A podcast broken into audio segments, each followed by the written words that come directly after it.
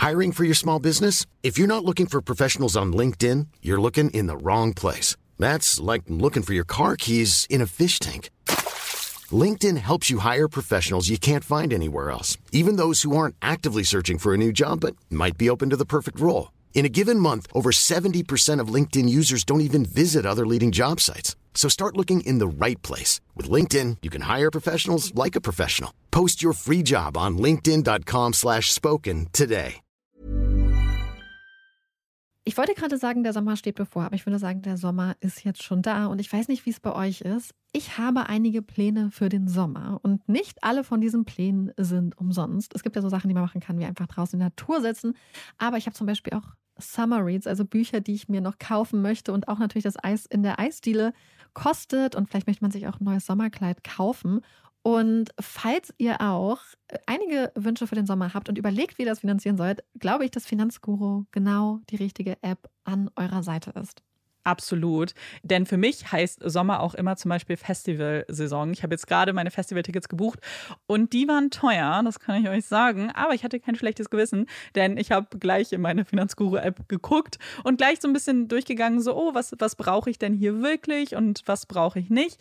Denn das Coole ist, in der Finanzguru-App könnt ihr einfach alle möglichen Konten verbinden, zum Beispiel eure Girokonten, auch die Kreditkarte, zum Beispiel PayPal geht auch, Depot oder auch eure Kryptobörse und das dann alles richtig schön verwalten. Das ist auch zum Beispiel total gut kategorisiert und übersichtlich. Für mich war es super einfach, dann zum Beispiel zu sehen, okay, was sind Verträge, die ich habe. Und Finanzguru hat auch quasi mir aktiv angeboten, so, hey, ist das ein Vertrag, den du vielleicht kündigen möchtest? Oder ist es ein Vertrag, bei dem wir möglicherweise auch noch sparen können, wenn es nicht der günstigste Vertrag in diesem Bereich ist? Und das klingt ja alles schon super cool, aber mit Finanzguru Plus bekommt ihr noch mehr Features on top, darunter detaillierte Budgetanalysen und auch personalisierte Finanztipps. Und damit behaltet ihr dann auch die Kontrolle über euer Einkommen. Also, falls ihr auch einige Träume für den Sommer habt und Lust habt, Finanzguru Plus drei Monate kostenlos zu testen, dann könnt ihr einfach die App downloaden, mit eurem Konto verknüpfen und dann, wenn ihr in eurem Profil seid, könnt ihr unseren Gutscheincode eingeben. Unser Gutscheincode lautet Puppies, wie in unserem Namen, also einfach Puppies eingeben und damit könnt ihr Finanzguru Plus dann drei Monate lang kostenlos testen. Unseren Code Puppies und alle weiteren Infos findet ihr wie immer bei uns im Linktree.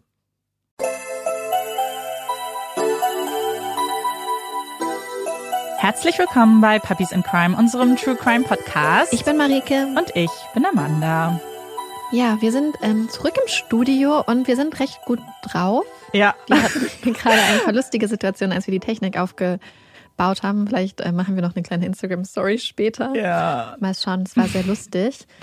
Ja. Das klingt vor allem so, als ob wir sonst nicht gut drauf wären, wenn wir uns hinsitzen. Ja, nochmal sind wir ganz Ganz ernst. ernst. Nee, wir mussten jetzt das Intro auch zum zweiten Mal aufnehmen, weil ja. ich beim ersten Mal so viel lachen musste, leider. Und deswegen ganz besonders ausgelassen. Wir hatten eine sehr turbulente Woche, beziehungsweise zwei sehr turbulente Wochen auf der Arbeit hinter uns, wo wir sehr, sehr viel zu tun hatten mit sehr, sehr, viel Zielen, sehr, sehr vielen Zahlen, was voll nicht meins ist. Ich habe immer gedacht, egal was ich später in meinem Leben mache, ich würde nichts mit Zahlen machen. Und alle meine Mathelehrer hätten gesagt, gute Entscheidung, gute Entscheidung.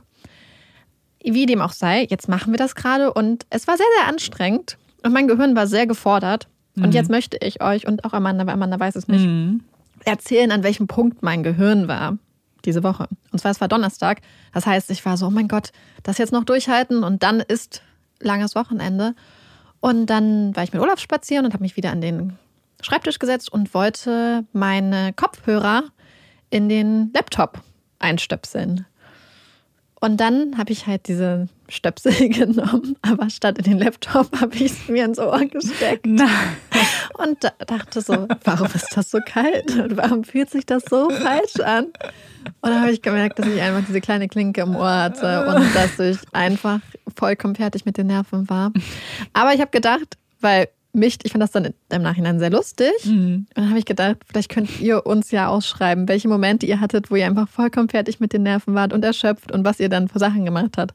Zum Beispiel, was ich auch voll gerne mache, ist zum Beispiel mhm. Sachen in den Kühlschrank stellen, die dann nicht reingehören oder Sachen ja. irgendwie dann falsch hingießen oder so. Ja, in dem Moment weiß ich eigentlich gar nicht, was ich tue. Also ja. alles ist direkt vergessen. Und ja, da kommen auch äh, komische Sachen bei rum. Ja, wir haben gedacht, dass ihr bestimmt Bin sehr gespannt. auch ein paar gute Stories da in die Richtung habt. Da würden wir uns sehr freuen.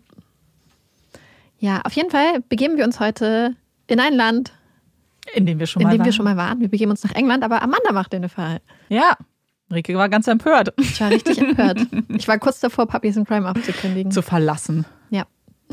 Richtig dramatisch. Aber zum Glück bleibst du uns ja noch erhalten und kannst jetzt meinem Fall lauschen. Portsmouth, die großartige Hafenstadt. Put the wind in your sails. Das ist der Slogan der Stadt Portsmouth im Süden Großbritanniens. Hafen, Wind, Segel, das Meer. Das beschreibt Portsmouth eigentlich ziemlich gut. Angefangen als wichtiger Militärhafen im Zweiten Weltkrieg ist Portsmouth heute bekannt für sein maritimes Flair, für viele Sehenswürdigkeiten wie das South Sea Schloss oder den Spinnaker Tower und natürlich für Fish and Chips sowie andere Spezialitäten aus dem Meer, das man direkt vor der Nase hat.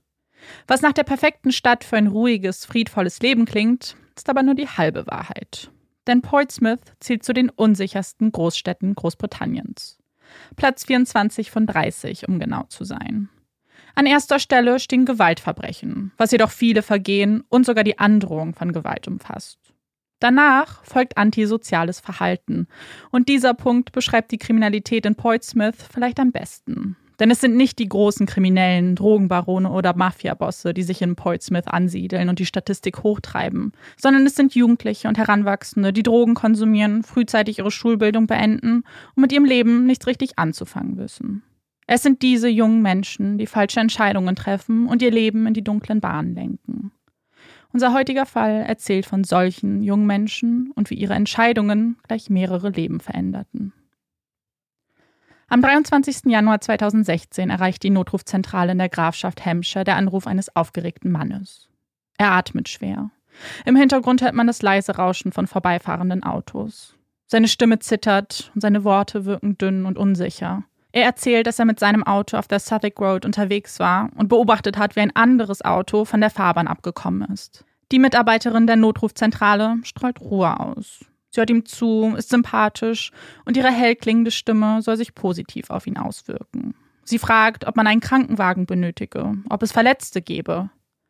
Der Mann zeigt sich ratlos. So ganz genau scheint er die Situation nicht begreifen und einschätzen zu können. Er glaube schon, schließlich sei der Wagen mit ordentlicher Kraft von der Straße abgekommen, ja fast geflogen. Sah schlimm aus. Ja, er glaubt schon, dass man einen Krankenwagen brauchen könnte. Für die Polizisten beginnt nun ihre Routine. Verkehrsunfälle stehen an der Tagesordnung von Polizeibeamten. Und obwohl es jeden Tag unzählige Unfälle auf der Welt gibt, ist ein solcher Einsatz doch immer wieder eine Überraschung. Schließlich weiß man oftmals nicht, was einem am Unfallort erwartet. Ist es ein kleiner Auffahrunfall, bei dem man lediglich Protokoll führen muss und die Schäden niederschreibt? Sind mehrere Autos involviert und man muss die Straße absperren? Sind vielleicht Flüssigkeiten ausgelaufen, die es nun zu sichern gilt?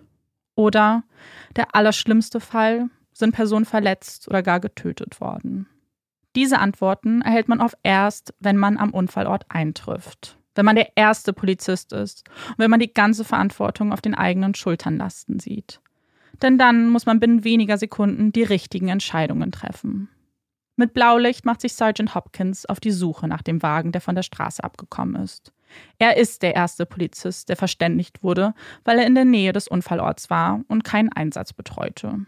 Es ist dunkel auf den Straßen in Portsmouth und er versucht der Anleitung des Zeugen bestmöglich zu folgen. Doch es ist schwieriger als gedacht. Er sieht die Hand vor Augen nicht. Es gibt kaum andere Autos auf der Straße, die ihm den Weg erhellen könnten. Als er eine Reflexion am Straßenrand wahrnimmt und vorsichtig abbremst und wendet, hat er es geschafft. Er hat den Wagen gefunden. Oder viel eher das, was von ihm noch übrig geblieben ist. Ihm stockt der Atem. Zum einen, weil der Wagen in katastrophalem Zustand ist. Wo vorher noch die Scheinwerfer, die Windschutzscheibe und Motorhaube waren, ist dieser vordere Teil des Wagens völlig verformt und in sich zerquetscht. Der Wagen muss mit hoher Geschwindigkeit von der Straße abgekommen sein, sich überschlagen haben und ist dann auf dem Fahrbahnrand auf der Seite zum Stehen gekommen. Aber ihm stockt der Atem auch noch aus einem anderen Grund. Auf dem Wagen sitzt ein junger Mann im Schneidersitz. Es ist ein bizarres Bild, das der Sergeant in seiner Berufskarriere so noch nie erlebt hat. Er geht hastig auf den Wagen zu und hält dem Mann seine Hand hin. Dieser greift vorsichtig nach der Hand und lässt sich vom Wagen helfen. Er zittert, steht völlig unter Schock und schaut mit großen braunen Augen den Ermittler vor sich an. Es scheint, dass er mindestens genauso viele Fragen hat wie Sergeant Hopkins. Wie heißt du? Eine erste wichtige Frage, die auch dabei helfen soll, ihn zu beruhigen. Der Mann atmet schnell, kann die Worte noch nicht richtig finden. Danny Lee. Das sei sein Name. Vorsichtig schiebt Sergeant Hopkins ihn zur Seite. Er möchte erstmal einen Blick auf das Innere des Fahrzeugs werfen. Vergeblich, wie er feststellen wird. Das Auto ist so verbeult, dass man absolut nichts mehr darin erkennen kann. Also zurück zu dem Mann, den er gerade noch von sich weggeschoben hat. Dem jungen Mann, der so blass wie eine Wand ist und immer noch nach Luft schnappt. Es wird alles gut. Ich bin jetzt hier. Ich kümmere mich. Bist du alleine unterwegs gewesen? Ist noch jemand im Wagen? Noch zwei andere, sagt er. Er sei gefahren. Eine wichtige Information, doch Sergeant Hopkins blendet diese zunächst aus. Denn jetzt gerade zählt nur eins: die zwei anderen Personen aus dem zerstörten Wagen zu retten. Er kontaktiert die Feuerwehr, einen Krankenwagen und bittet seine Kollegen um Verstärkung. Denn jetzt zählt jede Sekunde. Noch zwei Menschen stecken in dem Wagen fest. Das könnte ihr Todesurteil sein, wenn sie nicht schnell genug handeln. Und während die Feuerwehr, die Ersthelfer und die anderen Ermittler ihrer Arbeit nachgehen, den Wagen aufschneiden, die Straße absperren und alle wichtigen Rettungsmaßnahmen ergreifen, stellen sich Sergeant Hopkins die ersten Fragen. Er war der Erste am Unfallort. Er hat die Situation erfasst, hat unter Adrenalin gehandelt und Entscheidungen getroffen. Jetzt, wo das Adrenalin langsam abklingt, ist es seine Aufgabe herauszufinden, was hier eigentlich passiert ist. Warum Danny Lee fast unverletzt auf dem Wagen saß.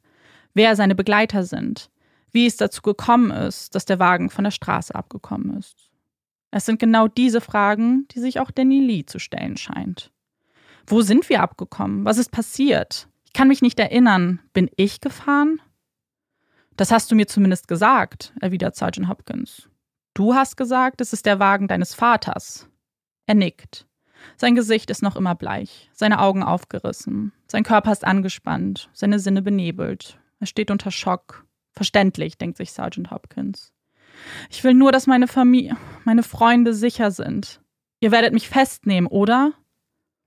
Neben seinem Schock scheint er also auch Sorge zu sein. Angst vor Konsequenzen, vielleicht ein schlechtes Gewissen? War er schuld an dem Unfall? Nein, wir sind da, um zu helfen. Wir kümmern uns um deine Freunde. Wer sind sie denn, Nili? Wie viele sind es im Auto? Es scheint eine einfache Frage zu sein. Eine, die Danny Lee schon zuvor mit zwei beantwortet hat. Aber jetzt, obwohl es die gleiche Frage ist, zögert er. Es sind zwei, nein, drei, drei andere, nein, zwei, drei insgesamt. Also zwei und du, ja? vergewissert sich Sergeant Hopkins. Er schweigt, schaut wieder zur Seite, schaut dann den Ermittler vor sich an. Kann ich bitte eine Umarmung haben? Können Sie mich bitte umarmen? Ein erwachsener Mann, der einen Beamten bittet, ihn zu umarmen. In all seinen Jahren hatte Sergeant Hopkins so etwas noch nie erlebt. Ja, Menschen neigen dazu, in Ausnahmesituationen ungewöhnliches Verhalten an den Tag zu legen. Menschen werden emotional, sie werden laut oder ganz leise. Sie weinen, manche lachen. Menschen sind komplexe Wesen. Aber doch überrascht es ihn immer wieder. Und vielleicht wird diese ungewöhnliche Frage auch ein erstes Anzeichen dafür, dass dieser Unfall nichts mit der Routine zu tun hat, die er als Polizist beherrscht. Dass man ihn nicht darauf hätte vorbereiten können, was die Ermittlungen noch ans Tageslicht bringen würden. Während Danny Lee und Sergeant Hopkins sich unterhalten, arbeiten die Feuerwehrmänner daran, die beiden Personen aus dem Wagen zu befreien. Es sind die Sekunden, die hier zählen und die über Leben und Tod entscheiden können. Es sind zwei junge Männer, die sie unter höchster Anstrengung aus dem Wagen befreien können. Beide waren auf der Rückbank eingeklemmt gewesen. Einer von ihnen ist bewusstlos, hat eine große Platzwunde am Hinterkopf. Noch auf der Straße versuchen die Ersthelfer, ihn wiederzubeleben. Der zweite von ihnen blutet ebenfalls am Kopf, ist nicht ansprechbar, atmet aber noch. Danny Lee sieht seine Freunde auf der Straße liegen. Man sieht zum ersten Mal eine Regung in seinem Gesicht. Fuck. Er schreit. Es ist dieser Augenblick, der ihn wohl aus der Schockstarre erwachen lässt. Der ihm klar macht, dass es da seine Freunde sind, die um ihr Leben kämpfen. Sunny und Luke. Sunny ist 18, Luke 19 Jahre alt. Zwei so junge Menschen. Sie haben ihr ganzes Leben noch vor sich. Eigentlich hat ihr Leben auch gerade erst begonnen. Es darf nicht schon vorbei sein. Bei jeder Routine, bei jeder Professionalität, Diese Bilder werden die Beamten, die Feuerwehrmänner begleiten. Auch wenn ihre Arbeit getan ist und sich nun die Ärzte im Krankenhaus um sie kümmern müssen, sie werden das Gefühl nie vergessen können. Die Verzweiflung, die Fragen, ob es überhaupt eine Chance gäbe, dass sie überleben, ob nicht alles, was sie versuchten, sinnlos war. Vier Stunden nach dem Unfall klopft es an der Tür von Sunnys Eltern. Es ist drei Uhr morgens, als sie in das Gesicht zweier Beamter schauen und die Worte hören, die bei jeder Mutter, jedem Vater die schlimmsten Vorstellungen wecken. Ein Autounfall, ihr Kind im Krankenhaus. So viele Emotionen und so viele Fragen. Was ist überhaupt passiert? Wieso ein Autounfall? Sie waren doch bei Freunden gewesen, in Sicherheit. Sie hatten doch am Abend noch telefoniert, seine Stimme gehört, sein Lachen. Es war ein gewöhnlicher Samstagabend. Die Jungs hingen zusammen ab, spielten Videospiele, schauten Filme. Und jetzt liegt er im Krankenhaus? Das kann nicht wahr sein. Es darf nicht wahr sein. Nicht ihr Sunny. Im Krankenhaus wird diese letzte Hoffnung, dieser Schutzmechanismus jedoch enttäuscht. Es ist ihr Sunny, der damit schleuchendem Körper in einem Krankenbett liegt. Ihr kleiner Junge, der in ein künstliches Koma versetzt wird. Ihr Kind, das nur eine 50-prozentige Chance des Überlebens hat. Es ist der Horror eines jeden Menschen, gesagt zu bekommen, dass seine Liebsten vielleicht nicht überleben werden. Dass die Wahrscheinlichkeit zu sterben genauso groß ist wie die zu überleben. Sie halten seine Hand. Sie würden an die guten 50 Prozent glauben, würden an der Hoffnung festhalten, dass Sunny seine Augen öffnet und sich zurück ins Leben kämpft. Sie müssen daran glauben. Sie dürfen nicht aufgeben. Um halb vier klopft es auch an der Tür von Lukes Familie. Es ist sein großer Bruder, der die Tür im Bademantel öffnet. Luke ist aber spät dran, denkt er. Gleich würde er ihm eine Standpauke halten. Aber es ist nicht Luke, der da vor seiner Tür steht. Sind Polizeibeamte, die ihm alles erzählen. Lukes Mutter ist an diesem Wochenende verreist. Als ihr Telefon klingelt und sie hört, dass die Polizei da ist und mit ihr sprechen will, fragt sie sich, was Luke wohl angestellt hätte. Ihr erster Gedanke, bestimmt haben sie irgendwo auf einem Privatgrundstück gekämmt und wurden dabei erwischt. Vielleicht muss ihn ja jemand vom Polizeirevier abholen. Aber Luke hat nicht gekämmt. Er ist nicht auf dem Polizeirevier. Im Gegenteil, Luke hat absolut nichts falsch gemacht. Es waren andere, die die falschen Entscheidungen getroffen haben. Entscheidungen, die ihn sein Leben gekostet haben. Luke ist tot, halt es durch den Hörer. Ihr Magen schnürt sich zusammen. Das Herz bricht in viele, winzig kleine Stücke und wird ihr dann herausgerissen. So fühlt es sich zumindest an. Ihr Sonnenschein Luke. Der blonde Junge mit den langen Haaren und mit dem markanten Gesicht. Mit dem kleinen Schnäuzer über der Lippe.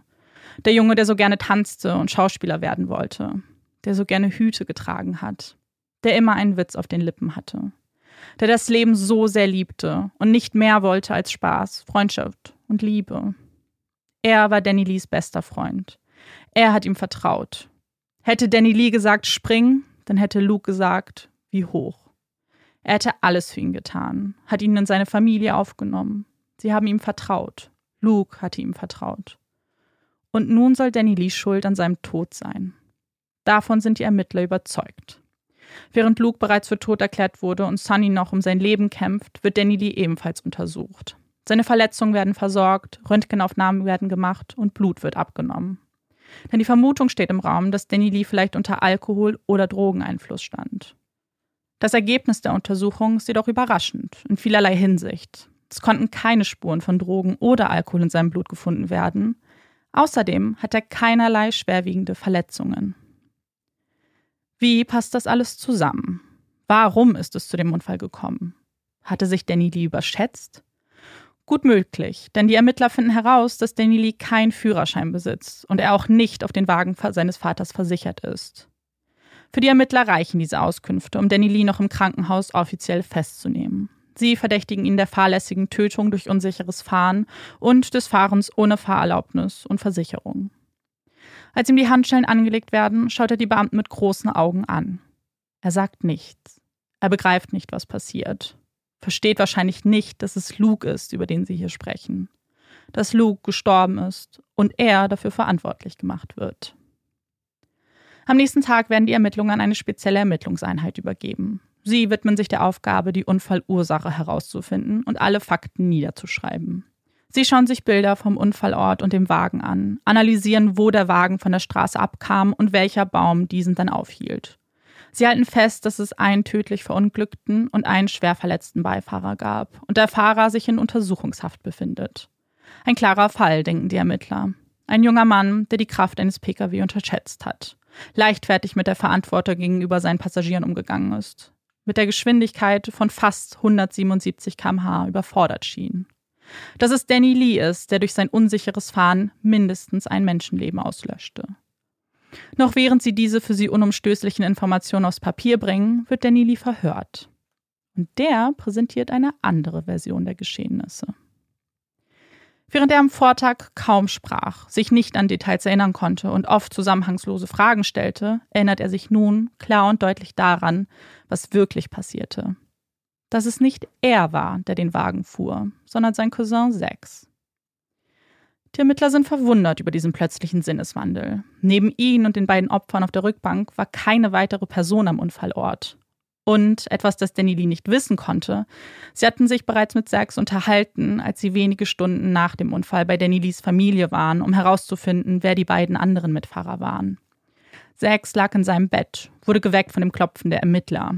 Er schaute sie verschlafen an, rieb sich die Augen und zog sich die Decke über seinen unbekleideten Oberkörper. Die Ermittler haben keinerlei Verletzungen feststellen können. Außerdem sei Sex mit seinem Vater abends in einem Pub gewesen und habe sich danach am Hafen etwas zu essen geholt. Er hat also ein Alibi. Aber warum ändert Danny die diese wichtigen Details? Nur um seine eigene Haut zu retten? Nur damit nicht er schuld am Tod seines besten Freundes ist? Oder sagt er die Wahrheit? Danny Lee beschreibt den 23. Januar wie folgt. Er und Sunny saßen im Wagen seines Vaters und schrieben Zax eine SMS, ob er Lust auf eine Rundfahrt hätte.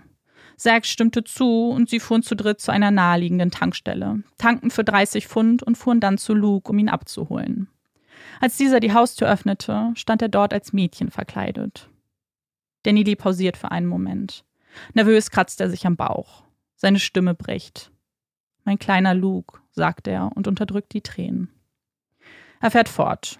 Sex hatte sich dann auf den Fahrersitz geschmissen. Er habe schließlich für das Benzin gezahlt, also habe er auch einen Anspruch darauf zu fahren. Er selbst habe ja keinen Führerschein und würde deshalb gerne üben.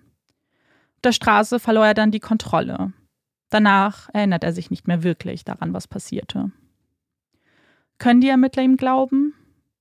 Bevor sie das Verhör begonnen haben, waren sie sich sicher gewesen, er würde es einfach zugeben, den ganzen Albtraum ein Ende setzen.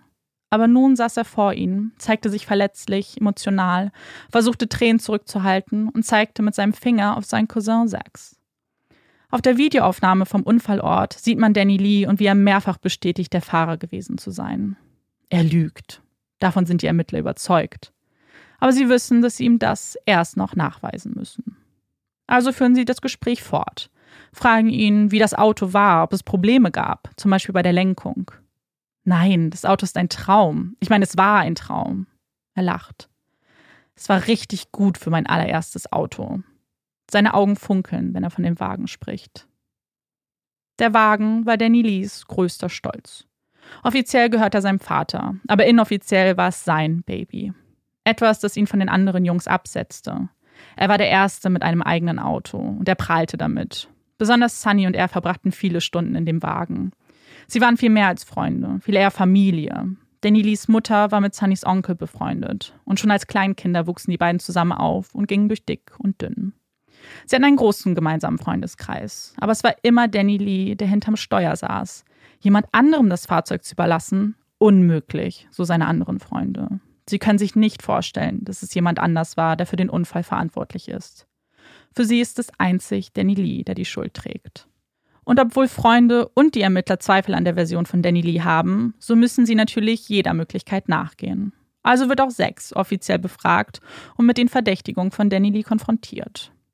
Als Sex vor den Ermittlern Platz nimmt, fällt diesen ein Verband an seinem Handgelenk sowie einige Kratzer auf seiner Hand auf. Diese seien schon älter, beteuert er. Er trägt den Verband schon seit einige Wochen. Auch die Kratzer lassen sich relativ einfach erklären. Er arbeite auf dem Bau und verlege dort Gasleitungen. Jeden Tag buddelt er in der Erde herum. Da sind solche kleinen Kratzer wirklich keine Seltenheit. Auf die Frage, ob er am Samstag mit Danny Lee, Luke und Sunny in einem Auto saß, antwortet er mit einem deutlichen Nein. Er habe noch nie mit ihnen in einem Auto gesessen. Er sagt, er habe den Samstag gearbeitet, hat sich danach in einem Pub mit seinem Vater getroffen. Die Ermittler fragen ihn, wie viel sie getrunken hätten. 13 oder 14 Bier. Vielleicht auch mehr. Die Ermittler können sich ein Schmunzeln nicht verkneifen. Und da konntest du noch laufen? Er beachtet diese Bemerkung nicht und fährt fort. Danach haben sie am Hafen ein Kebab geholt und sind nach Hause gefahren. Das war so gegen elf. Er hat gegessen und ist danach ins Bett gegangen. Um drei hatte dann die Polizei geklopft. Sex bleibt während des ganzen Verhörs ganz ruhig, lacht über die Witze der Ermittler, zeigt keine wirklichen Emotionen, ganz im Gegensatz zu Danny Lee, der ein wahres Nervenbündel war. Diese Gelassenheit kann natürlich einiges bedeuten und man könnte sie in viele Richtungen interpretieren. Die einfachste ist, dass er mit dem Ganzen nichts zu tun hat und wirklich ruhig ist, weil er eben nichts zu befürchten hat. Danny Lees und Zacks Handys sowie ihre Kleidung werden zur Analyse in ein Labor geschickt.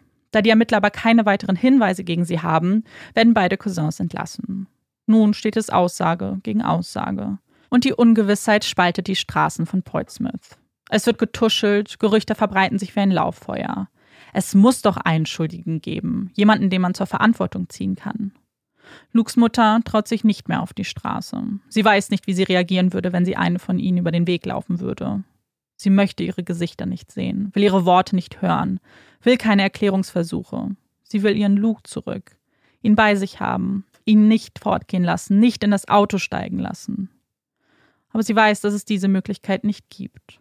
Aber sie will wenigstens antworten, will wissen, warum ihr Luke gehen musste. Sie als Mutter hat doch ein Recht darauf zu erfahren, was passiert ist. Und das versuchen die Ermittler herauszufinden. Sie unterhalten sich mit dem Personal des Pubs, das Zax und sein Vater besucht haben. Gleich zwei Angestellte bestätigen, dass die beiden am Samstagabend bei ihnen waren. Die Belege zeigen außerdem, dass sie jeweils mindestens sieben Bier getrunken haben. Ein Angestellter rief dann ein Taxi, welches sie zum Kebabladen fuhr. Die Überwachungskameras des Imbiss zeigen Zax, wie dieser stark angetrunken seine Bestellung erhält. Der Ablauf stimmt also soweit. Das Einzige, was nicht ganz stimmt, ist die Uhrzeit, die Sex nannte. Er verließ den Kebabladen deutlich früher als von ihm angegeben. Aber ändert das etwas? Er hatte schließlich getrunken und sich vielleicht bei der Zeit vertan. Ein richtiger Beweis für seine Schuld war das sicherlich nicht. Wer lügt? Wer sagt die Wahrheit? Wie kann man herausfinden, was wirklich passiert ist? Es gibt nur eine einzige Person, die diese Frage mit Sicherheit beantworten könnte. Nur eine Person neben Luke und Zax, die beteiligt ist und wissen kann, was in dem Wagen vor sich ging. Sunny, der noch immer im Krankenhaus liegt, der nicht aus seinem Koma erwacht, dessen Verletzungen am Gehirn so schwerwiegend sind, dass sich Ärzte nicht sicher sind, ob und in welchem Zustand er aufwachen könnte. Neben dem seine Mutter jeden Tag sitzt und seine Hand streichelt. Sunny weiß, was passiert ist. Aber wird er jemals die Möglichkeit bekommen, diese Fragen zu beantworten? Wird er die Fragen beantworten können? Seine Mutter streichelt weiter seine Hand. Er ist so verletzlich, ihr kleiner Junge. Dann spürt sie eine Bewegung. Sie schaut hoch und seine Augen öffnen sich. Sie ruft nach den Krankenschwestern, die ganz ruhig und professionell zu ihm rantreten und ihm die Schläuche entfernen. Sunny schaut seine Mutter an. Seine ersten Worte sind: Wo ist Laura? Geht es Laura gut? Laura ist Lukes weibliche Persona. Luke hat es geliebt, in andere Rollen zu schlüpfen. Wenn er zu Laura wurde, dann war er selbstbewusst. Dann fühlte er sich frei. Er war ein anderer Mensch. Er war glücklich. Ob Laura mehr war als nur eine Rolle, werden wir nie erfahren. Das wird Luke nie erfahren. Denn es gibt sie beide nicht mehr. Laura und Luke. Das war Sunnys größte Sorge. Er erinnert sich nicht daran, was passiert ist. Er weiß nicht, warum er im Krankenhaus aufwacht. Aber er weiß eins. Laura muss in Sicherheit gebracht werden. Wo ist Laura? Ein Monat später wird Sunny das erste Mal verhört. Alle Augen sind auf ihn gerichtet. Auf den 18-jährigen Jungen, der in dem Wagen saß, der den Unfall überlebte. Er hat große Gedächtnislücken. Vor allem alles, was nach dem Aufprall passierte, ist vernebelt wie ein großer Brei an Geschehnissen, die er nicht verstehen kann. Aber er kann sich an einige Dinge sehr wohl erinnern. Er weiß, dass der Fahrer zu schnell fuhr, dass der Fahrer in Zickzacklinien fuhr und sich einen Spaß daraus machte, dass er so seltsam war, kaum ansprechbar, dass er dann jemanden fluchen hörte und dass die anderen Beifahrer ihn anflehten, er solle doch langsamer fahren. dass er nur lachte und das Gaspedal weiter runterdrückte. Die Ermittler fragen ihn, wer hat ihn gebeten, langsamer zu fahren? Ich, Luke und Danny Lee. Wir haben immer wieder gesagt, sechs, fahr langsamer. Sunny bestätigt, dass Sex der Fahrer war.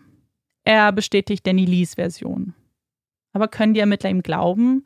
Schließlich waren Danny Lee und Sunny wie Brüder. Seine Loyalität würde doch in jedem Fall Danny Lee gehören. Oder? Würde er für ihn lügen? So sehr sie ihm glauben möchten, wenn sie schon derartige Zweifel haben, wie würde das bei einem Strafverteidiger aussehen? Also brauchen sie handfeste Beweise, auf die sie ihre Theorie stützen können. Insgesamt sieben Handys wurden zur Analyse an Gutachter versendet. Unter ihnen auch die Telefone von Danny Lee und Sachs. Die Analyse beinhaltet die Gesprächsverläufe der beiden. Samstag, 23.01., 21.32 Uhr. Danny Lee, wo bist du? Sachs, bei meiner Mutter. Das Handy lädt auf. Haha. 21.33 Uhr. Danny Lee, Lust, einen Zehner in das Auto zu stecken und eine Runde zu fahren? 6. Lass mich kurz mein Handy aufladen. Danach. 21.44 Uhr.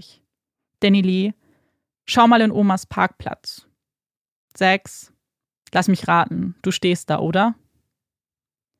Scheint also zu stimmen. 6 war bei der nächtlichen Spritztour dabei. Aber ist er auch gefahren? Die Überwachungskameras der Tankstelle zeigen, wie der silberne Wagen vor die Zapfsäule fährt und zwei Mitarbeiter mit dem Tanken beginnen. Währenddessen steigt Sex aus dem Wagen, geht zum Fenster und zahlt. Zurück beim Wagen angekommen, steigt er hinten ein und setzt sich auf die Rückbank. Sex hatte also gelogen. Er war in dem Wagen gewesen, zumindest zu diesem Zeitpunkt. War er aber auch zum Zeitpunkt des Unfalls im Wagen. Dies möchte man anhand einer forensischen Untersuchung feststellen. Wenn es zu einem Aufprall bei einem Autounfall kommt, dann rasten die Sicherheitsgurte ein und halten die Person zurück. Bei einem starken Aufprall wirkt eine hohe Kraft auf den Sicherheitsgurt, die Wärme erzeugt. Ein wenig so, wie wenn man sich in einem Seil hochzieht und dieses dann leichte Verbrennung an der Haut hinterlässt. Das gleiche passiert mit dem Gurt und den Fasern der Kleidung. Es wird also untersucht, ob Sechskleidung Fasern an den Gurten hinterlassen hat. Dann wäre es bewiesen, dass er im Wagen war und man könnte sogar herausfinden, auf welchem Platz er saß. Es sind Untersuchungen, bei denen man äußerst akribisch vorgehen muss und die dennoch nur in den seltensten Fällen Erfolge bringen. Viel Hoffnung setzt die Polizei also nicht in diese Analyse. Sechs Monate nach dem Unfall halten die Ermittler die Ergebnisse in den Händen. Die Forensiker hatten Fasern auf dem Gurt des Fahrers gefunden. Außerdem lagen dort zehn Haare mit Wurzeln. Sie sind sich sicher, dass diese Fasern und Haare bei dem Aufprall in den Wagen gelangten. Es war ihnen gelungen, dadurch ein vollständiges DNA-Profil des Fahrers zu erstellen. Und damit hatten die Ermittler Gewissheit. Sie wissen nun, wer dort zum Zeitpunkt des Unfalls gesessen haben muss.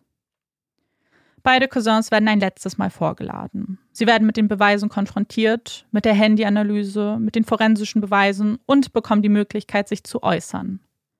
Einer von ihnen wird sich zu dem Tatvorwurf der fahrlässigen Tötung äußern müssen, bekommt eine letzte Chance zu gestehen. Es ist sechs, es waren seine Haare, seine Fasern, seine DNA. Er war der Fahrer.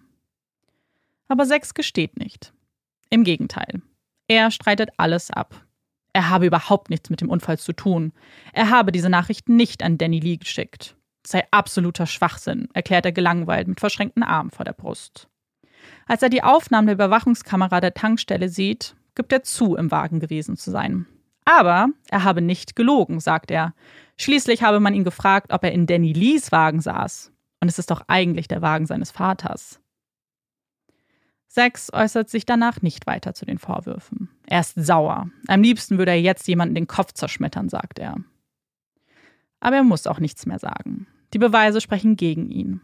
Er war der Fahrer des Wagens. Er hatte nach dem Unfall den Unfallort verlassen. Wie er genau nach Hause gekommen ist, bleibt ein Rätsel. Aber mit dieser Entscheidung hatte er Luke und Sunny sich selbst überlassen. Er hätte helfen können, hätte jemanden benachrichtigen können. Stattdessen entschied er sich zu gehen, ein Feigling zu sein, sich nicht den Konsequenzen zu stellen, nicht die Verantwortung für sein rücksichtsloses Verhalten zu tragen.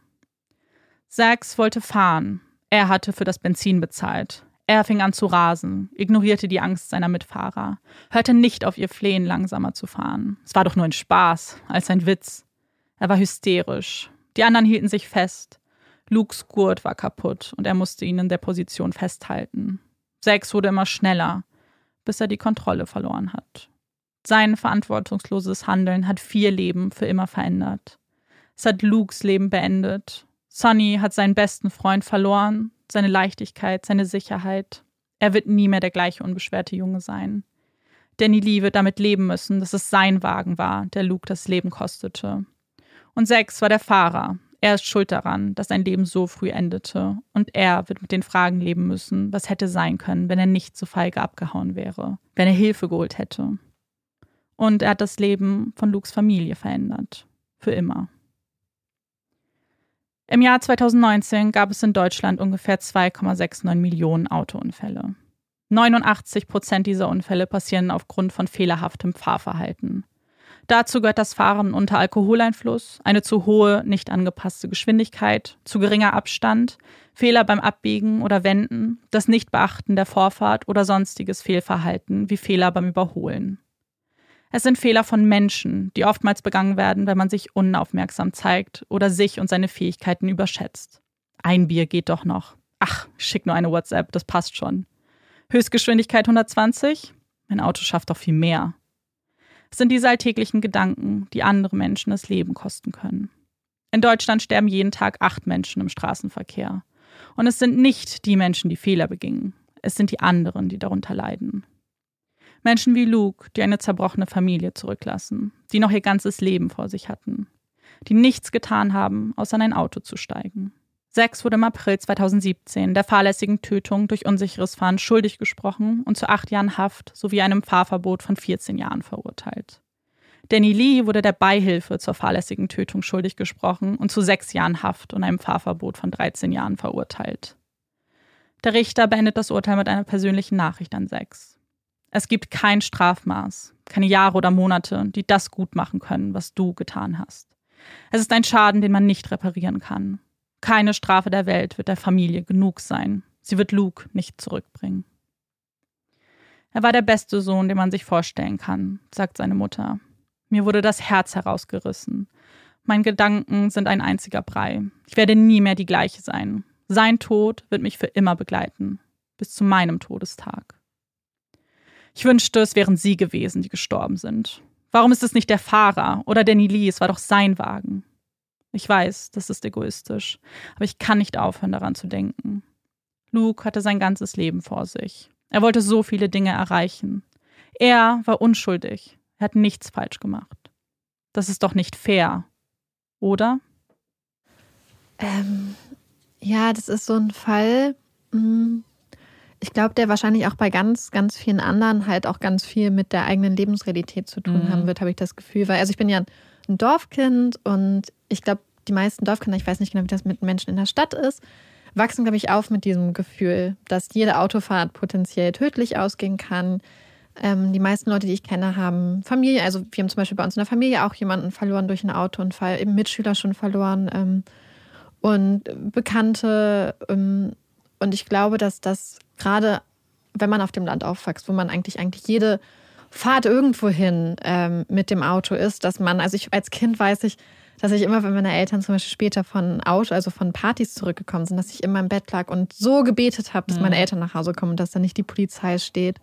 Und ähm, auch jetzt habe ich das immer noch, wenn, wenn irgendwer irgendwo hinfährt, muss ich immer sagen, fahr vorsichtig, ja. weil ich so eine Panik habe, dass da irgendwas passiert. Was ist halt das, was du ja auch im Fall gezeigt hast, ist es, man, man kann selbst Situationen falsch einschätzen, es mhm. können Umstände sein, es kann das Verhalten anderer sein. Es sind so viele Sachen, die da potenziell passieren können.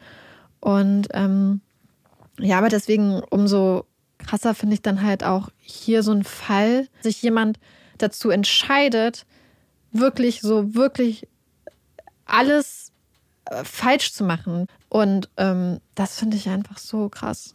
Ja, aber das ist auch, ähm, was du gesagt hast, ist mit der Grund, warum ich den Fall machen wollte, weil ich, wir wissen aus jetzt über 70 Folgen, dass mich viele Dinge sehr aufregen, aber etwas, was mich extremst aufregt, ist verantwortungsloses Fahren. Ähm, die, das Auto einfach mit seiner Kraft zu unterschätzen, zu rasen, unter Alkoholeinfluss zu fahren, also all das, was man eben vielleicht unter dem ja, Schirm verantwortungslos zählen kann.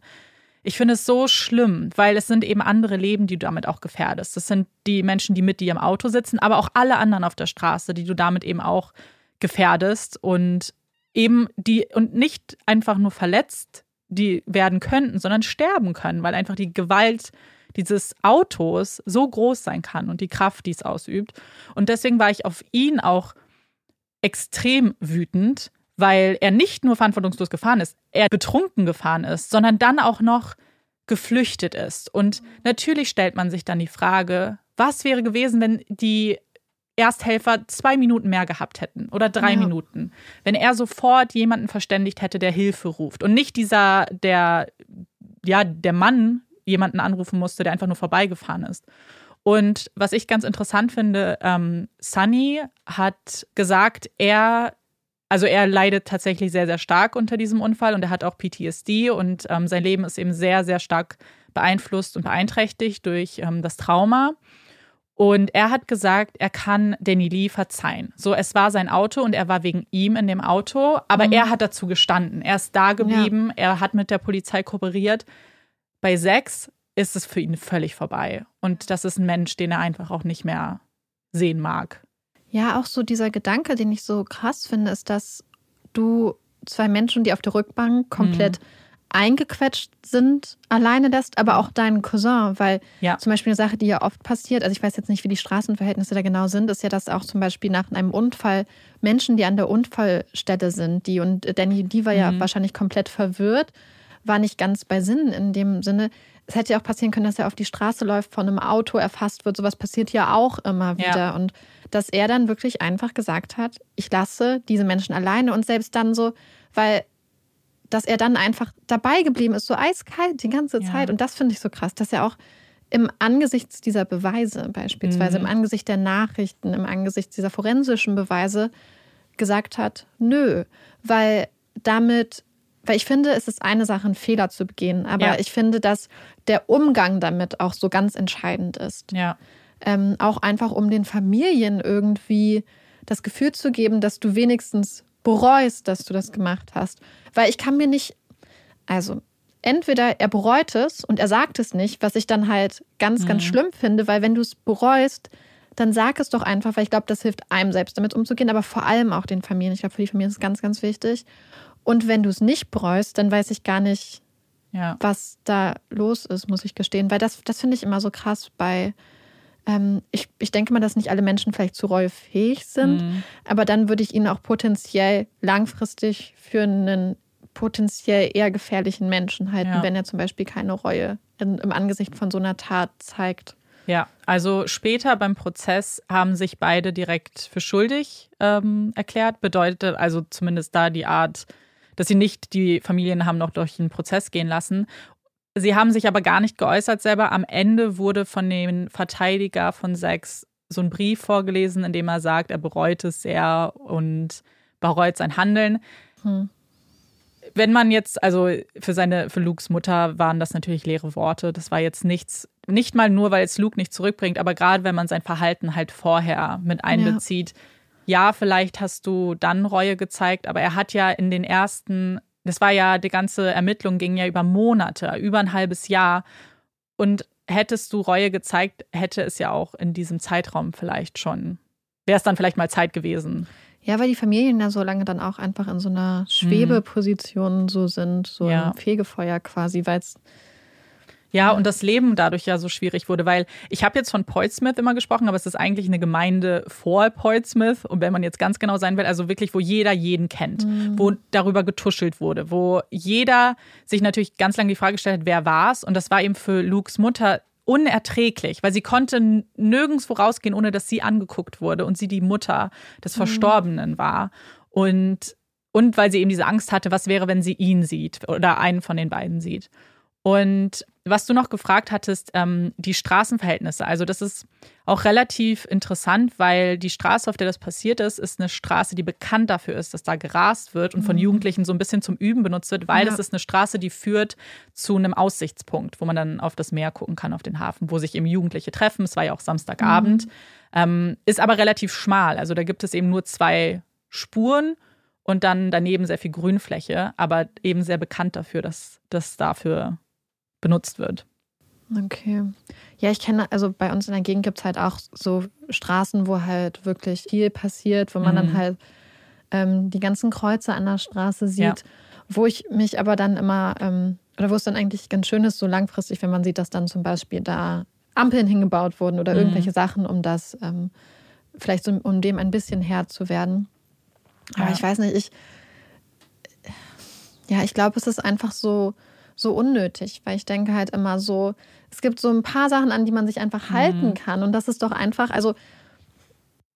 Ja, das, und das ist es halt. Ich finde, es gibt einfach unnötig beschreibt es eigentlich, weil warum niemand muss rasen, niemand muss mit Zickzacklinien über eine Straße fahren, niemand muss Menschen, andere Mitfahrer nötigen, bedrängen, mhm. muss ähm, einfach unvorsichtig fahren, weil es, also weiß ich nicht, wer das witzig findet und wem das den Kick gibt, dann tut mir leid, aber. Also, was ich mich jetzt dann frage, ist, und das ist jetzt natürlich eine absolute Vermutung, mhm. aber ähm, was für ein Persönlichkeitsprofil Sex dann hat, weil wenn wir uns angucken, dass er scheinbar einen ganz starken Nervenkitzel gesucht hat, einen ganz stark nach Adrenalin etc gestrebt hat, dass er gleichzeitig ja scheinbar überhaupt keine Empathie hat, um sich da hineinzuversetzen, dass seine Freunde, sein Cousin, die ihn alle darum gebeten haben, langsamer mhm. zu fahren, ähm, das scheint er nicht verstanden zu haben. Es scheint ihn ja emotional überhaupt nicht ähm, berührt nee. zu haben, was er gemacht hat. Er war eiskalt bereit, alle zurückzulassen, hat später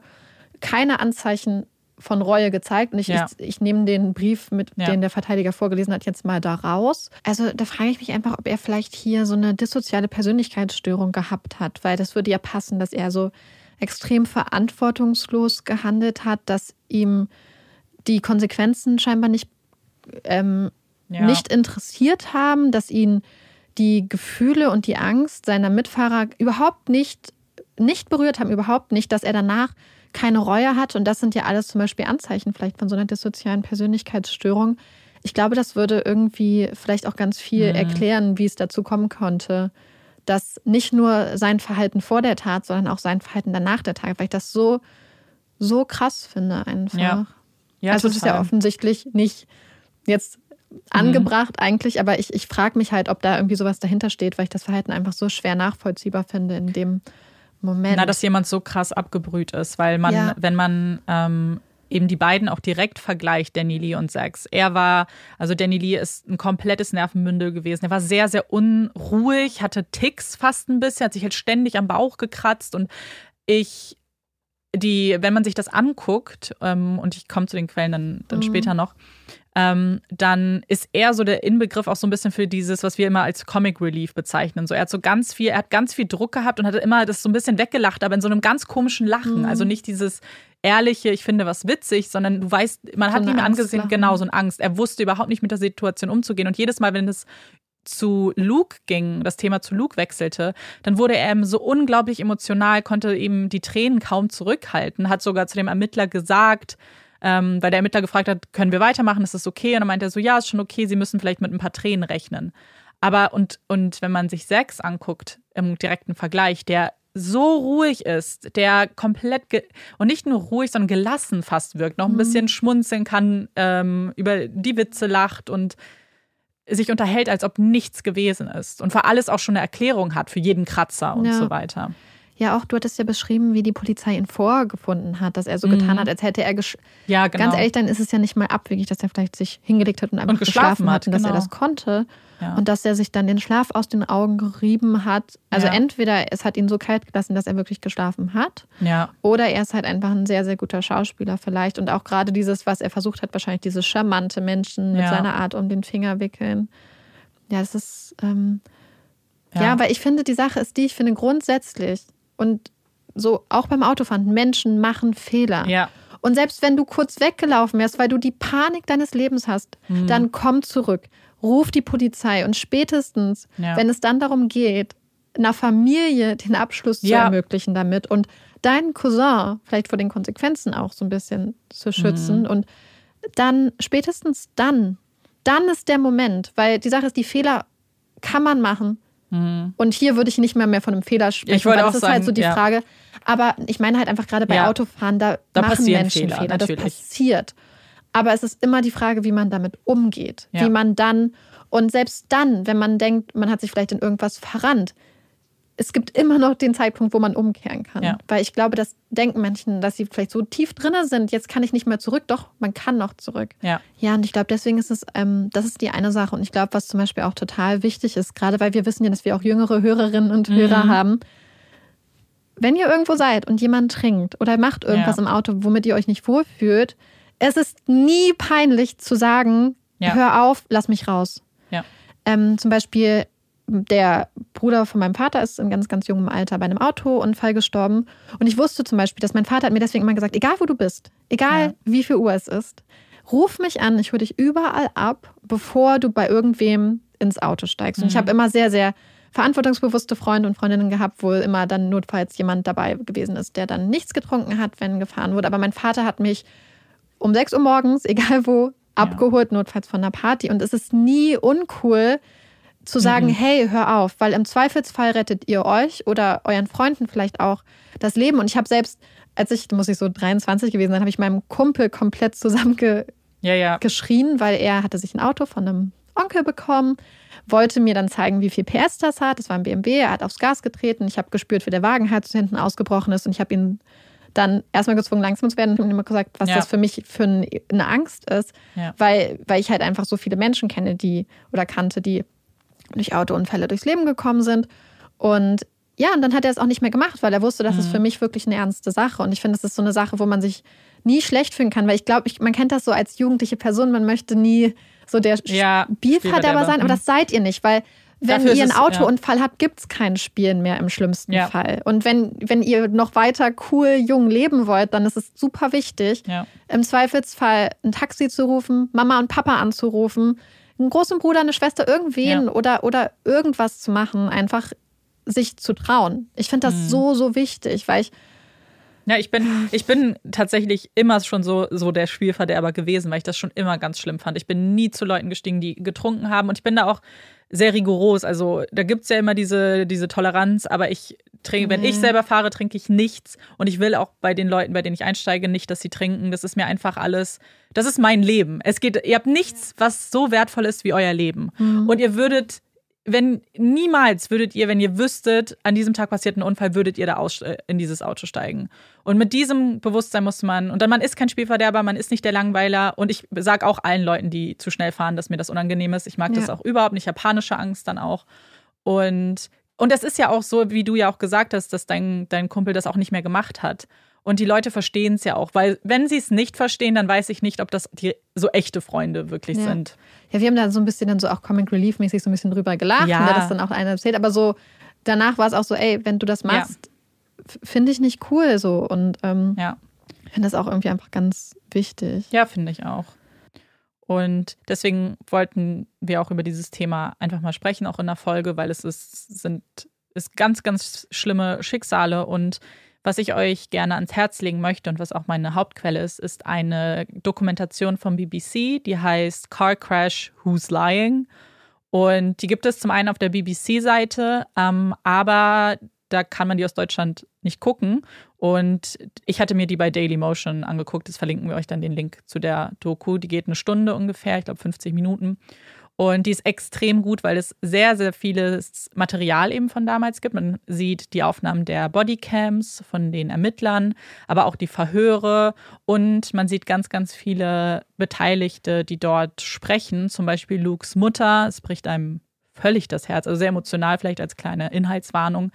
Und auch etwas, was ich zum Beispiel extrem tragisch fand, ist, ganz viele Freunde von Luke haben gesprochen. Und bevor er in dieses Auto gestiegen ist, war er bei diesen Freunden und die haben ähm, online gespielt, irgendwie mhm. auch ein Kartenspiel noch gespielt und er hat dann, während sie da alle saßen, die SMS auch von äh, Danny Lee bekommen, hey, willst du mitfahren? Und ähm, eigentlich waren die anderen Freunde, wurden auch gefragt, ob sie noch mitfahren möchten. Und die haben alle gesagt, nee, wir haben keine Lust und haben eigentlich auch Luke davon abgeraten mitzufahren. Haben gesagt, hey, wir spielen doch hier ganz nett und so, bleib doch hier. Mhm. Und Luke hat sich halt dann entschieden zu gehen.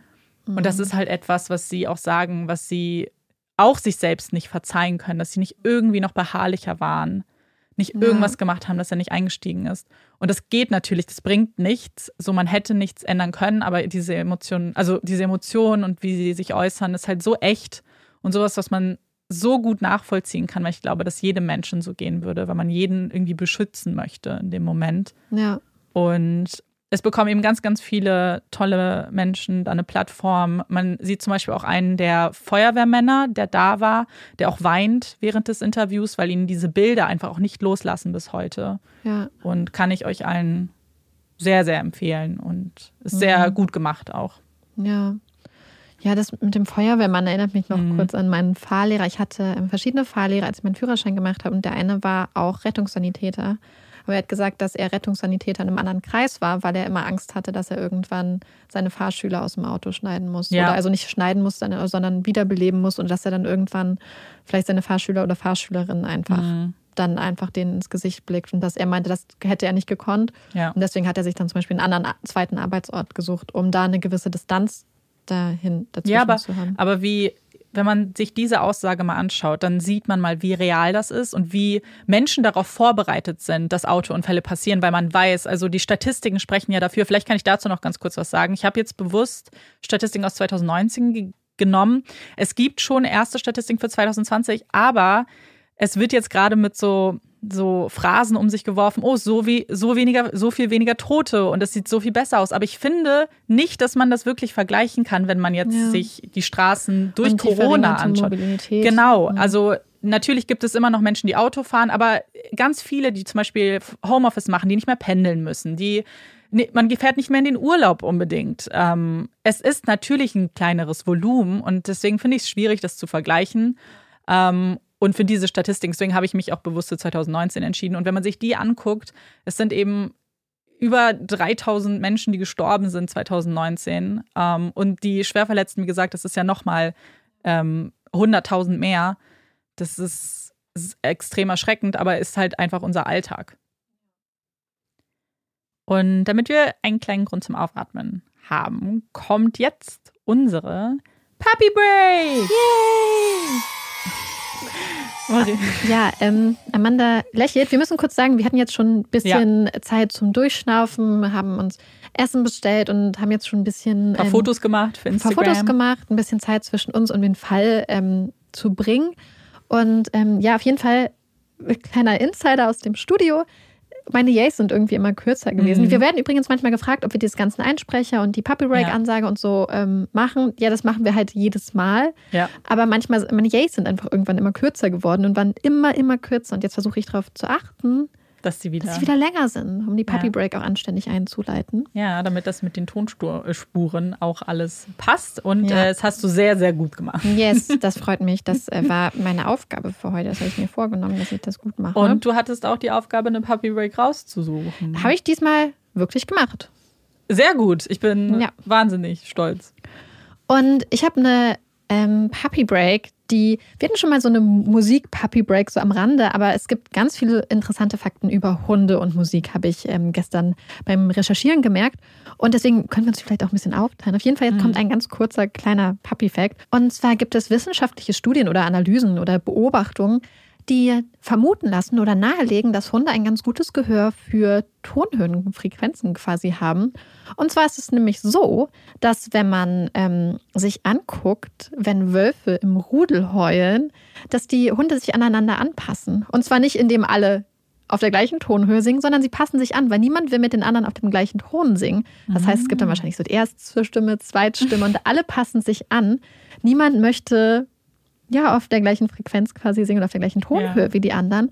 Und das kann man auch beobachten, wenn Menschen ein Lied singen oder eine Gruppe von Menschen ein Lied singt und ein Hund mitsingt. Die versuchen sich dann auch anzupassen, indem sie nicht die gleiche Höhe belegen. Und das fand ich ganz interessant. Wahrscheinlich, vielleicht klingt es einfach nach mehr dann, ja, und ja. es hat mehr Raum. Auf jeden Fall finde ich das sehr, sehr niedlich. Naja, weil der Ge Gesang ist, ich meine, das, man kann es ja mit einem Chor vergleichen. Im Chor singt ja, ja auch nicht jeder die gleiche mhm. Stimme, sondern da gibt es ja die unterschiedlichen Stimmen. Und damit es halt voller klingt und dass man mehr, ja, unterschiedliche ja, Ebenen hat. Auf jeden hat. Fall scheint es den Hunden sehr, sehr wichtig zu sein. Also wenn ihr das Find nächste Mal singt und euer Hund mitsingt, und er singt nicht auf der gleichen Tonhöhe wie ihr, dann wisst ihr, er macht das mit Absicht. Es gibt dazu übrigens einige extrem witzige Reels und TikToks von Hunden, die singen. Ich hatte Marika eins gezeigt. Es gibt sehr viele sehr talentierte Hunde, die mit ihren äh, Weibchen, Weibchen mit ihren Frauchen und Herrchen äh, zusammen singen. Und das ist mit meine Lieblingskategorie von Hundevideos. Ja, das ist immer sehr, sehr schön. Und diese Videos können wir euch empfehlen, aber wir haben auch andere Empfehlungen, wie immer, in unseren mhm. Folgen. Und Marike, ähm, was ist denn deine Empfehlung? Also, normalerweise empfehle ich ja ganz gerne Bücher, Hörbücher und so. Und dieses Mal habe ich eine Empfehlung, die ich geklaut habe von Amanda. Das ist okay. Denn Amanda hat mir eine Serie empfohlen. Und zwar eine Serie, die, ich weiß nicht, ich würde nicht, ich würde sie nicht als Trash-TV einordnen. Nee. Es muss eine neue Kategorie für diese Art von Serien geben. Ja, es ist nämlich eigentlich so, also wenn Amanda und ich mal zusammen Fernsehen gucken, mhm. was wir jetzt nicht gemacht haben, dann gucken wir immer gerne so Art, so eine Reality-TV-Sachen, ja. wo es aber um Verbesserung von Sachen geht. Ja. Und diese hier heißt Marriage or Mortgage beziehungsweise Haus oder Hochzeit, glaube ich, ja, auf, Deutsch. Deutsch. Hm. Und die ist so toll. Ich erzähle euch kurz das Konzept. Was mich erst vor sehr viel, also es hat mir sehr viel, ja, so ein paar Angstzustände bereitet am Anfang. Ich werde auch gleich erklären, warum. Und zwar ist es bei dieser Serie so, dass es eine, ähm, eine Immobilienmaklerin gibt und eine Hochzeitsplanerin. Und jede Woche oder in welchen Abständen das auch immer gefilmt wurde, kommt ein Paar zu ihnen. Und dieses Paar hat einen gewissen Betrag angespart, zum Beispiel 30.000 US-Pfund. US-Dollar.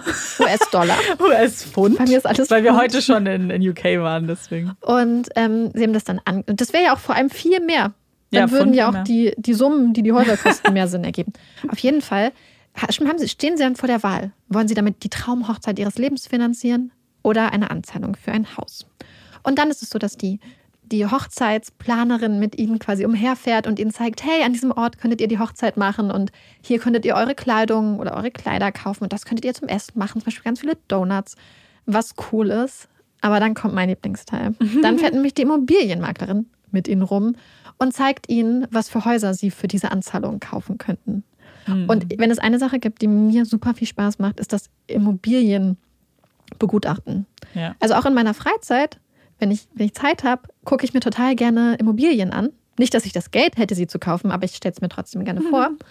Und ähm, am Schluss stehen diese Pärchen dann vor der Wahl, möchten sie sich für die Hochzeit oder möchten sie sich für das Haus entscheiden. Und diese Serie ist total toll. Denn, also erstmal muss ich sagen, was mir ein bisschen Angst bereitet hat, und zwar ist das, sind das die Anzahlungen, weil teilweise ja. scheint es so, dass man in den USA nur so ein 6% Down Payment, also so eine Anzahlung mhm. braucht von 6% ja. der, der, der Haussumme, um, um den Kredit zu kriegen, was mir komplette Panikzustände ja. Äh, bereitet hat, wie jemand mit 30.000 Anzahlungen Kredit über eine halbe Million Dollar kriegt. Aber es mhm. dürfte uns nicht überraschen. Und ich hatte gedacht, dass es sich vielleicht gebessert hätte. Nope. Aber es ist so gut. Und weil vor allem, ich glaube, das Coolste ist eigentlich, dass man denkt, das ist komplett oberflächlich, aber irgendwie haben diese ganzen mhm. Pärchen da doch total spannende Stories und man merkt, dass halt Hochzeit und Haushalt wirklich so eine super persönliche Sache sind, wo ganz viel Lebensgeschichte hintersteckt. Und ähm, ja, auf jeden Fall hat mir mhm. diese Serie so viel Spaß gemacht und ich habe dann die ganze Zeit Amanda angeschrieben und kommentiert und musste ja. das mit ihr besprechen. Es war ein Traum. Ja, ich fand sie auch extrem gut, weil ich glaube, wenn man das Konzept hört, ist man erstmal skeptisch, weil man sich ja schon fragt, ähm, warum würde man sich zum Beispiel eigentlich für eine Hochzeit entscheiden, ja. wenn du ein Haus haben kannst. Aber wenn man dann die Paare kennenlernt und auch so ein bisschen die Motivation versteht, warum sie zum Beispiel noch nicht geheiratet haben, aber es eigentlich unbedingt wollen, dann ist man auf einmal, versteht man sehr gut, dass das ein Konflikt sein kann, in dem man mhm. als, als Paar steht. Ja. Und deswegen finde ich es sehr authentisch und ich habe es auch, ich glaube, an zwei Tagen fertig geguckt. Ja, ich auch. Und danach war es ein bisschen traurig, dass es dann vorbei war. Ja. Also, ja, es ist ja. jetzt auch nicht so eine super lange Serie, also die mhm. kann man super nach der Arbeit eigentlich ja, zum Beispiel schauen. Aber, und sich berieseln ja. lassen und ja, muss nicht. ist wirklich Berieselung. Ja, wenn man eben vielleicht ja eine kleine Auszeit braucht von ernsten Themen, auch True Crime irgendwie, dann ist das immer perfekt, muss ich sagen. Ja, deswegen auch danke an dich für diese super Empfehlung. Sehr gerne. Bin froh, dass du es geguckt hast. Aber ich möchte solche Shows auch ehrlich gesagt hauptsächlich dann gucken, wenn ich weiß, dass Amanda sie geguckt hat, weil ich glaube, wenn ich es nicht mit dir hätte besprechen Ja. können, wäre ich ein bisschen unzufrieden gewesen. ja, glaube Weil ich. ich, weil ich ja gerade ein- reingegangen bin mit diesem Gedanken, wie kann irgendwer eine Ja. Hochzeit wählen? Wieso? Ja. Wieso? Ja, ja, aber, Aber man versteht es halt einfach viel besser. ja, total. Und, du? Meine Empfehlung ist äh, nochmal ein bisschen was anderes. Und zwar geht es um ein Online-Spiel. Und das, ganz viele von euch kennen es ganz sicher. Das ist schon seit einigen Wochen, ähm, sieht man das auf unterschiedlichen Plattformen, bei YouTube, bei Twitch. Aber für alle, die da draußen, die davon noch gar nichts gehört haben, ich möchte euch das unbedingt ans Herz legen, weil das eine super tolle Beschäftigung ist, wenn man vielleicht mal wieder Lust hat, irgendwie mit Freunden was zu spielen zusammen und das online zu machen. Und zwar geht es um Gartic Phone, so heißt es. Und das Konzept ist ganz, ganz simpel. Es ist eigentlich eine Art stille Post, aber mit Zeichnen gemischt. Also man äh, kann in unterschiedlichen, ja, unterschiedlichen Versionen dieses Spiel spielen, aber grundsätzlich ist die Idee dahinter, dass man sich eine Geschichte ausdenkt, einen Satz und dann wird dieser Satz an einen nächsten Mitspieler geschickt und der muss das dann malen. Und der nächste bekommt das Bild und muss wieder einen Satz schreiben und dann wird wieder gemalt und so weiter. Und am Ende ist es wie bei Stille Post, vergleicht man eben, was, der erst, was aus dem ersten Satz geworden ist und vielleicht noch übrig geblieben ist. Und gerade am PC zu malen ist natürlich super schwierig. Und der Witz ist eben daran, dass man nicht malt wie der größte Picasso, sondern eben Strichmännchen malt, die vielleicht äh, komische Dinge machen müssen. Und diese Auflösung ist so witzig. Wir haben das jetzt mit einer Freundesgruppe gespielt und wir haben, ich habe selten so viel gelacht am Stück. Wir haben, glaube ich, vier, fünf Stunden gespielt und wir haben vier, fünf Stunden durchgelacht. Und es macht so viel Spaß. Man muss dazu nichts können. Man braucht nur einen PC oder irgendwas, wo man einen Browser hat und das war's. Und dann könnt ihr loslegen. Ist auch, glaube ich, für eine Familie ganz lustig, wenn ihr ein Spiel für eure Familienabende sucht. Kann ich euch sehr, sehr ans Herz legen. Es macht, ja, sehr viel Spaß. Ja, Amanda hat versucht, mir das schmackhaft zu machen mit, das versteht sogar eine Oma. ich glaube wirklich. Aber Marike kann, kann ich nicht kriegen. Nee, aktuell noch nicht. Naja, aber äh, anderes wichtiges Thema. Hm, Hot Take. Hot Takes. Vielleicht fange ich mal ganz kurz an, weil mein Hot Take ist sogar relativ kontrovers, würde ich sagen, oder zumindest ernst in dem Sinne, was wir ja schon länger nicht mehr hatten. Aber ich wollte ihn trotzdem ansprechen. Und zwar geht es bei mir in Richtung Ernährung. Und das ist, glaube ich, grundsätzlich immer kontrovers. Aber ich finde, der Satz, Frühstück ist die wichtigste Mahlzeit des Tages, gehört gestrichen aus unserem Vokabular, weil ich bin jemand, der nicht frühstückt. Das funktioniert für mich sehr viel besser. Ich fühle mich sehr, mein ganzer Körper fühlt sich sehr viel wohler, wenn ich ganz früh nicht essen muss. Es geht nicht um das, um die Mahlzeit des Frühstücks, also so, weiß ich nicht, was man so macht, Avocado-Toast und so, das esse ich sehr gerne. Aber um die Uhrzeit, wann gegessen wird. Denn wenn ich ganz früh esse, dann wird mir unglaublich schlecht, bin sehr müde, meine Migräne wird sehr oft ausgelöst dadurch. Und seit ein paar Jahren frühstücke ich nicht mehr und mir geht es so viel besser. Und jedes Mal, wenn ich das aber jemandem sage, oder man merkt das ja auch, wenn man zum Beispiel manchmal im Urlaub ist oder irgendwo ist, dann esse ich einfach früh nicht. Dann kommt aber gleich dieser Satz. So, aber Frühstück ist doch die wichtigste Mahlzeit des Tages und du musst doch früh was essen.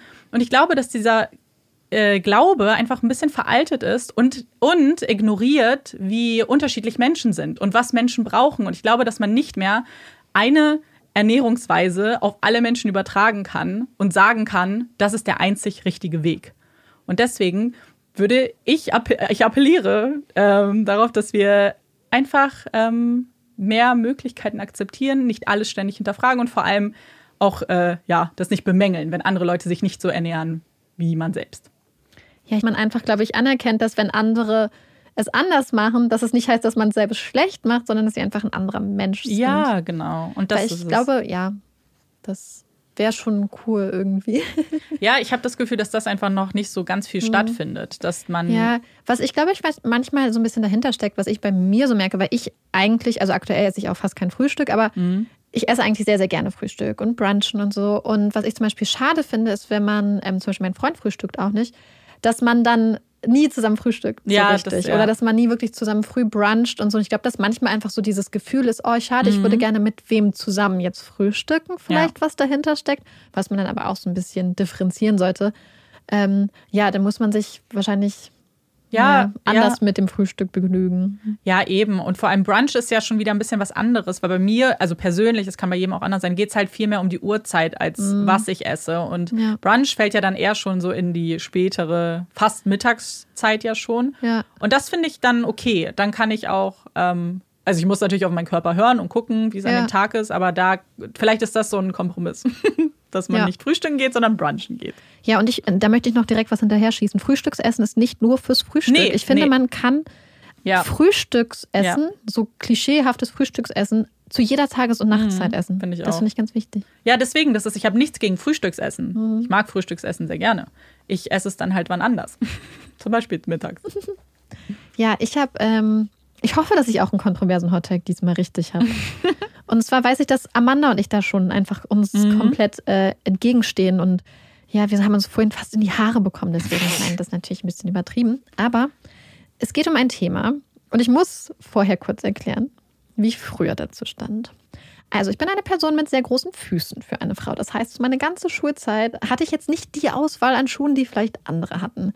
Dann sucht man sich ja alternative Möglichkeiten, seinen Style auszuleben. Wir wissen alle, beziehungsweise alle Leute, die unsere Kindheitserinnerungsfolgen gehört haben, fünf Freunde, wissen, dass Amanda und ich zwei richtige Style-Goddesses waren. Wir Ja, waren immer top gestylt. Ja.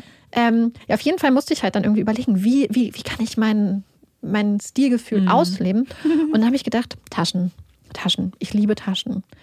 Und ich habe Handtaschen geliebt. Und ich habe wirklich mein begrenztes Schülerbudget dann für Handtaschen ausgegeben. Und einmal war ich sogar im Ausland und mein Vater hat meine Kreditkartenabrechnung bekommen. Und dann habe ich so eine Nachricht bekommen per E-Mail. Marike, hattest du nicht versprochen, dass du aufhörst, Taschen zu kaufen? Weil ich habe, oder du hast gerade eine Rechnung bekommen für eine Tasche, die du gekauft hast. Und das hat er herausgefunden, weil dann einfach der Laden hieß, irgendwie so Bags Ja. and More oder so. Auf jeden Fall, das war ich früher. Ich habe Taschen über alles geliebt. Und ich fand hingegen Rucksäcke krass und sexy. Und habe nicht verstanden, warum meine Mutter immer Rucksäcke getragen. Ich dachte, so ist nicht cool. Mittlerweile verstehe ich das zu 1000 Prozent. Und ich habe Handtaschen, die ich total schön finde. Aber wenn ich die Wahl habe zwischen einem Rucksack und einer Handtasche, würde ich immer den Rucksack nehmen. Fast immer, außer jetzt offensichtlich für eine Hochzeit oder für einen Club oder Das so. fände ich sehr angebracht, wenn du Ähm, dann einen Rucksack hättest. Weil Rucksäcke sind so geil. Gerade auch wenn man einen Hund hat und man muss ja schon so ein paar Sachen da manchmal Mhm. mitschleppen. Was, wie geil. Ich habe mir jetzt noch so einen richtig großen Rucksack gekauft, der hier Mhm. rumsteht. Und da passt so viel rein. Da passen mehrere Bücher rein und Flaschen und, und neues habe ich eine ganze Jacke da noch mit reingemacht. Und wie toll sind Rucksäcke und wie viel besser ist es einfach beide Schultern zu belasten als nur den einen Arm. So, wow. Was habe ich glaube, mir jahrelang angetan? Ja, für den damit? Körper ist es ja, ich glaube, da braucht man sich nicht drum streiten, dass es besser ist, das Gewicht besser zu verteilen als alles auf eine Schulter. Aber ich bin totale Taschenfraktion. Ich habe, glaube ich, genau einen Rucksack und das ist mein Reiserucksack. Und dafür, da muss ich dir auch zustimmen, wenn man unterwegs ist und zum Beispiel noch einen Koffer hält, dann braucht man natürlich irgendwie die Hand frei. Wobei ich da auch schon zum Problem komme, woran ich immer scheiter, wenn ich dann verreise und zum Beispiel, wenn man am Flughafen ist und man muss dann einen Reisepass ausholen, das aus dem Rucksack zu holen, ist einfach ätzend, weil man muss ihn dann erstmal runterholen, man muss den irgendwo abstellen, dann aufmachen. Und also für dieses, ich hole schnell mal was raus, dafür ist ein Rucksack nicht ganz so praktisch. Wobei ich ganz oft, jetzt fällt es mir ein, wenn ich so wirklich so fliege oder so Mhm. Ja. früher oder, oder so Bahn fahre, ganz oft so, wie heißen diese Pusher-Packs? Ah, diese, diese Fanny Packs. Gürtel, nee. Gürteltaschen? Gürteltasche heißt das Die, die so in den 90ern in waren, die jetzt so ein Revival Ja. haben, weil die kann man sich einfach so cool quer über die Ja, Brust spannen das und dann hat stimmt. man alles direkt bei sich. Ja, Fühlt sich sicher an, ist es wahrscheinlich gar nicht. Ähm, ja, das ist, ja. das ist aber auch quasi eine Tasche. Das ist die Frage, wozu es dann zählt. Da, da bin ich, also was war ja super angesagt vor ein paar Jahren, glaube ich. Aber da bin ich nie auf den Zug aufgesprungen. Wobei der ja auch sehr, ein sehr berechtigter Zug ist, weil es sehr Ja, praktisch ist. Mega praktisch, auch wenn man einen Hund hat. Man muss ja irgendwo die Kackbeutel zum Beispiel reinpacken Ja. und so. Das ist ziemlich gut. Ja. Einfach größerer Taschenfan. Ja, Bin Da- gespannt, was ihr sagt. Ja, genau. Seid ihr Team Fraktion Tasche. oder Rucksack? Ich glaube, da müssen wir wirklich mal eine Abstimmung machen, weil das Ja. wird mich richtig doll Wenn wir dran interessieren. Ähm, schreibt es uns. Wie gesagt, schreibt uns auch, wenn ihr Mhm. irgendwelche Momente hattet, wo ihr irgendwelche richtig dummen Sachen gemacht habt. Ja, wie am Anfang von Äh, Marike. das würde Gebeichtet. Genau, das würde uns auch noch sehr interessieren. Genau. Und Und was denn? Hochzeit oder Haus. Ach so, ja. das würde mich tatsächlich, also das, Ja. ich wäre zum Beispiel Aber- Fraktion Haus safe. Ja, wobei, genau, sagt mal, welche Fraktion ihr seid, aber wenn ihr es geguckt habt, dann sagt mal, ob es euch auch so ging, dass ihr es dann besser nachvollziehen konntet. Weil ganz am Anfang finde ich, ich bin ja auch total Team ich, Haus, obwohl ich auch heiraten wollen würde. Aber ein Haus hat einfach so ich meine, ich viel einfach, mehr ja, vor allem wenn man praktische Vorteile. das Geld so lange angespart hat, dann Ja. würde ich das in ein Haus, glaube ich, investieren. Ja. Ja. Wobei es halt wirklich, glaube ich, Umstände gibt, wo man zum Beispiel vielleicht, wenn man lange irgendwie schon Kinder hat und die erstmal in den Vordergrund gestellt Ja. hat und irgendwann denkt, hey, ich möchte aber jetzt einen Tag für uns haben, dann ist natürlich die Hochzeit schon eine Möglichkeit, mal sich selbst zu feiern, seine Liebe zu feiern und Ja. Genau. Und auch vielleicht seine Community einzuladen. ja, nochmal so. Erinnerungen zu schaffen. So in Ja. einem Haus schaffst du natürlich auch Erinnerungen, aber die sind wahrscheinlich an, ja, ist eine andere Art. Ja. Sehr gespannt, was ihr dazu sagt. Wenn ihr Ja. die Serie auch gesehen habt, guckt, äh, schreibt uns auch, wie ihr sie fandet. ja. Und dann war es das eigentlich für diese Folge. Ja, wir werden jetzt ein bisschen Sekt noch trinken als Als zum, zum Feiertag. wir schaffen uns unsere eigenen Gründe zum Feiern. ja, ist ja ein Feiertag. Ja, deswegen, Feiertag. Und genau, wir haben äh, Essen bestellt, das sollte gleich kommen. Ja. Und wir hoffen, euch hat die Folge gefallen und ihr hört uns auch beim nächsten Mal wieder zu. Ich bin Amanda Ich bin Marike. und das ist Puppies in Crime. Tschüss.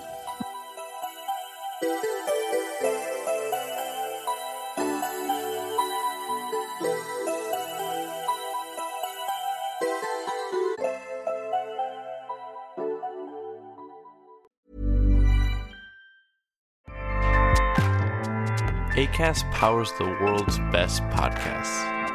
Here's a show that we recommend. The Real Housewives is a guilty pleasure for most, but if you're looking to not feel guilty about that pleasure, tune in to Everything Iconic with me, Danny Pellegrino, where I break down all the messy moments and behind the scenes antics of Bravo's popular franchise. And on Everything Iconic, I also interview celebrity guests like Kelly Ripa, Kiki Palmer, Drew Barrymore, Cameron Diaz, and more about their guilty pleasures, their past work, and so much more. So if you're pop culture obsessed and find yourself watching way too much reality TV like me, tune in to Everything Iconic with Danny Pellegrino wherever you listen to podcasts. ACAST helps creators launch, grow, and monetize their podcasts everywhere. ACAST.com.